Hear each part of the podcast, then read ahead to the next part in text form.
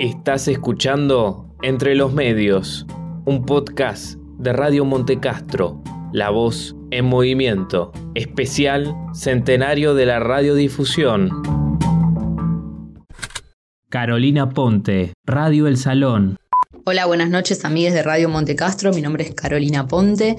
Eh, soy coordinadora de Radio de Salón, que es una radio alternativa y contrainformativa que se encuentra en el Salón Puyredón y dentro de la misma soy conductora del programa Otra Ronda.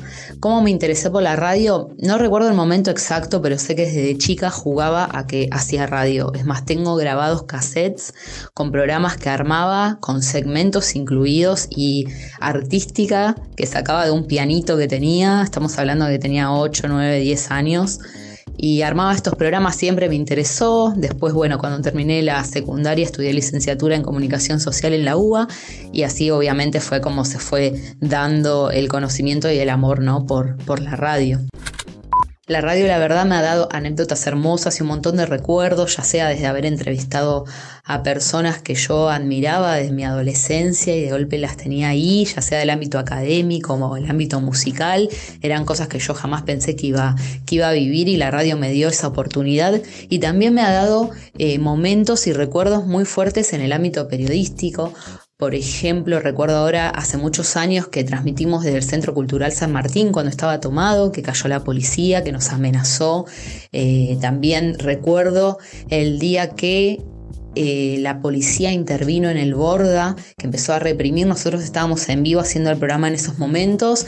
Nos comunicaron que pasaba eso y teníamos a una persona adentro que nos iba informando. Fue muy fuerte vivir ese momento y capaz, bueno, no sean recuerdos lindos, pero son anécdotas que uno no, no se va a olvidar nunca.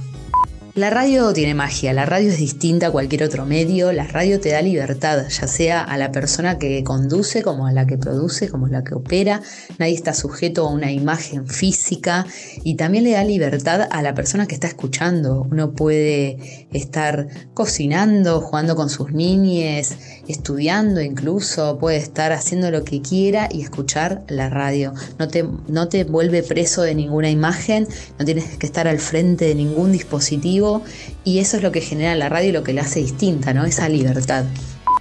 Transmitir durante la cuarentena fue muy raro al comienzo, fue qué vamos a hacer, hacernos preguntas, replantearnos las situaciones, ver cómo hacerle frente a esta situación. Yo creo que lo que generó a la larga, viéndole lo positivo, fue mayor organización, capaz que en un comienzo cada uno por su lado hacía lo suyo y cuando llegaba la radio se organizaba y ahora hay una organización previa que es necesaria para poder seguir transmitiendo, ya que no podemos eh, estar físicamente todos en el lugar están en la radio, entonces llegó a una organización eh, que capaz hace todo un poco más llevadero, pero sigue siendo complicado y obviamente que lo ideal es poder volver todo eso al estudio, pero bueno, nos estamos organizando eh, como podemos, con garra, eh, tratando de preeditar varias cosas y que ya puedan estar, digamos, sonando en la radio, eh, sin tener capaz que estar de manera presencial o ir de manera presencial. Esa es la manera en que nos estamos organizando, eh, tratando de estar en nuestras casas, tratando de salir lo menos posible, pero sin olvidarnos que somos un medio y que tenemos que informar.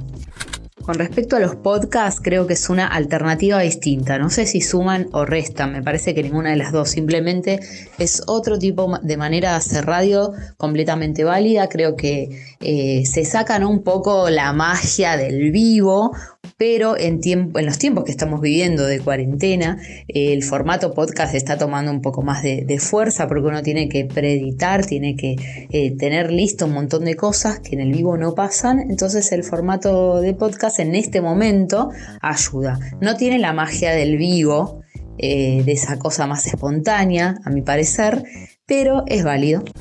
¿Cómo va a ser la radio dentro de 100 años? La verdad es una pregunta bastante interesante y difícil de pensar porque uno puede creer que 100 años va a ser algo súper futurístico, pero al mismo tiempo no se olviden que la película Volver al Futuro decía que en esta época los autos iban a volar y las patinetas también y eso no sucedió. Así que creo que obviamente van a haber avances en lo que es eh, la parte de los streaming, lo que es la radio online, la tecnología, pero lo que más creo que va a cambiar y que le tengo un montón de fe es a la juventud. Ya veo cambios en la juventud ahora, así que espero que la juventud de 100 años en adelante la rompa y que esté súper interesada en todo lo que son eh, las situaciones, los hechos políticos, culturales, sociales. Los veo muchos más despiertos, involucrados en estas cosas de lo que nosotros estábamos en nuestra época. Así que creo que ahí va a estar realmente el cambio en la radio del futuro.